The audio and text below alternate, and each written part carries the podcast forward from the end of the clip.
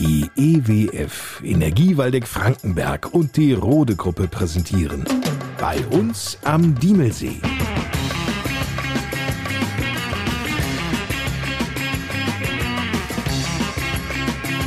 Die Podcast Lokalradioshow mit Lars Kurs.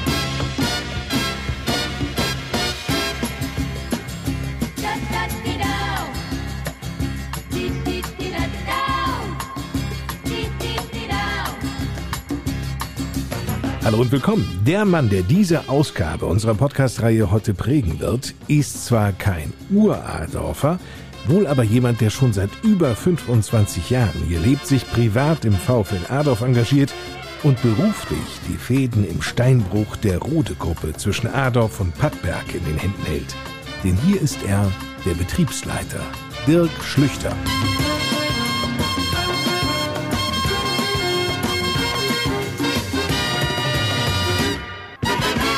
Komme eigentlich aus der Steinkohle und wollte ursprünglich auch Bergbau studieren. Nur da damals schon der Kohleausstieg äh, beschlossen wurde, habe ich mich umorientiert und habe Stein und Erden studiert, also Tagebautechnik. Und die Tagebautechnik im Ruhrgebiet ist sehr überschaubar. Und so hat es mich hier nach Nordhessen verschlagen. Hier fühlt er sich absolut angekommen. Die Aufgabe als Betriebsleiter oder auch Bruchmeister im Rodesteinbruch ist für ihn so reizvoll wie am ersten Tag. Ja, als Bruchmeister, sprich Betriebsleiter, habe ich eigentlich ein relativ weit gefächertes Aufgabengebiet. Und zwar, es geht erstmal um die ganze Instandhaltung von Maschinen, Plan von Reparaturen, dann Neugenehmigung, Überwachung, Qualitätskontrolle und ist ein sehr umfangreiches Gebiet, wo die Tage auch schon mal länger werden können. Wer glaubt, hier würde ausschließlich das Gestein abgebaut, irrt gewaltig. Das teilt sich in mehrere Betriebe auf. Also wir sind einmal der reine Steinbruchbetrieb, dann haben wir noch dabei die Asphaltmischanlage, dann sind wir noch Entsorgungsfachbetrieb, haben noch ein Baustofflabor dabei.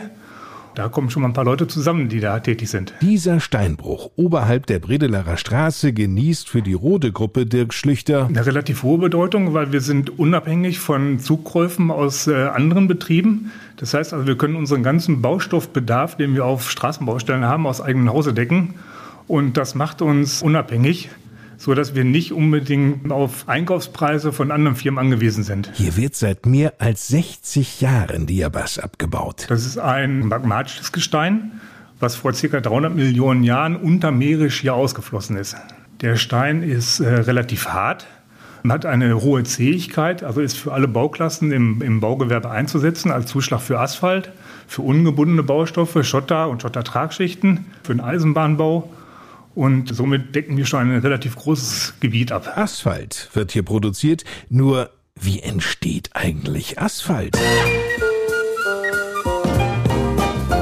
Es werden erstmal hauptsächlich die Gesteinskörnungen in einer Trockentrommel erhitzt. Da laufen bis zu 200 Tonnen die Stunde durch ein Drehrohr, wo ein Brenner vor Kopf angeflanscht ist. Und dieser Brenner erwärmt die Steine dann, wenn wir normalen Asphalt mischen ohne Recyclingprodukte, auf ungefähr 200 Grad in einem Zeitraum von ungefähr drei bis vier Minuten in der Trommel. Und dann haben wir ein Gesteinskörnungsgemisch, was dann mit 200 Grad in den Mischer gelangt und dann mit Füller und Bitumen vermischt wird und dann kommt das Produkt Asphalt heraus. Für die Asphaltproduktion haben wir bei uns hier glücklicherweise nur zwei Mann im Einsatz. Wir haben den großen Vorteil, dass wir die Gesteinskörnung direkt bei uns aus dem Steinbruch beziehen und aus der, aus der Siloanlage abziehen. Da brauchen wir nicht einen separaten Radlader, der nochmal Doseure beschickt. Auf Spitze auf Knopf können wir zum Beispiel mit einer Person alleine dann Asphalt produzieren. Welche Mengen werden hier hergestellt? Ja, die Mengen richten sich eigentlich nach dem Zeitraum, wie lange wir mischen. Also wir haben so eine Mischleistung von, von ungefähr, bei, bei Tragschichten liegen wir bis 210, 220 Tonnen pro Stunde. Dementsprechend muss man dann sehen, wie lange wird der Tag ausgedehnt. Also ich sage mal so 2000, 2500 Tonnen am Tag bei Tragschichten, die, die kriegen wir locker raus. Auch wenn für die Asphaltproduktion nicht viele Mitarbeiter notwendig sind, im Steinbruch herrscht schon ein reges Treiben. Ja, als Besucher muss man hier wirklich sehr aufpassen, bei all den Fahrzeugen nicht unter die Räder zu geraten. Hier cruisen. Ja, hauptsächlich große Baumaschinen. Jeder kennt vielleicht von den, von den Straßenbaustellen äh, Bagger und Mullenkipper, die am Einsatz sind. Das ist im Steinbruch alles noch eine Nummer größer. Wie zum Beispiel dieser Radlader. Ja, das ist der Radlader, der Cat 988K, den wir hier im Einsatz an der Wand haben. Die Maschine wiegt 50 Tonnen, hat etwas über 500 PS und eine Schaufel, die hat ein Fassungsvolumen von 6,9 Kubikmeter. Das heißt also, da gehen ungefähr so 14 Tonnen bei einem Ladespiel rein. Eindrucksvoll, ne? Ich überlege gerade, wie es gelingen kann, ein solches Monstrum überhaupt hier, hier in den Steinbruch zu bekommen. Der kann doch nicht selbstständig die Straßen nutzen. Nein, dafür ist er zu breit und zu schwer. Also wird mit einem Tieflader hier angeliefert und der Tieflader, der hat ein Begleitfahrzeug und der ganze Zug wiegt dann ähm, sicherlich etwas über 100 Tonnen.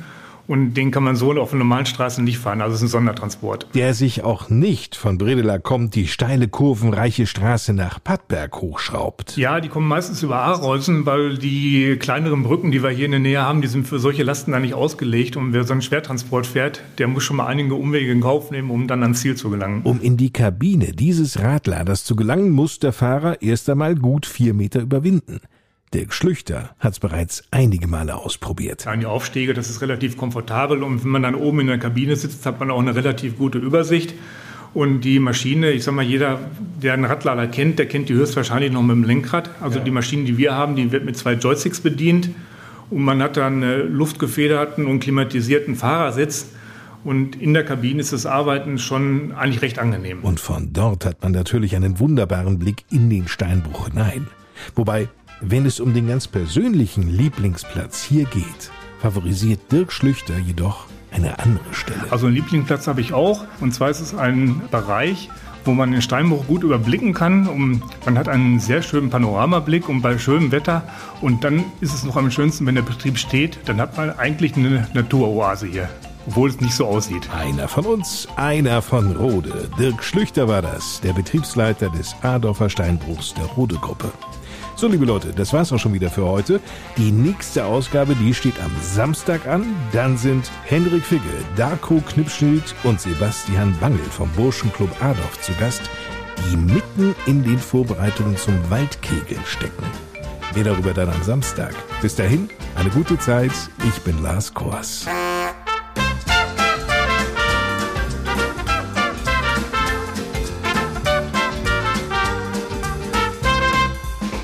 Das war die Podcast Lokalradioshow bei uns am Diemelsee. Präsentiert von der EWF und der Rote Gruppe.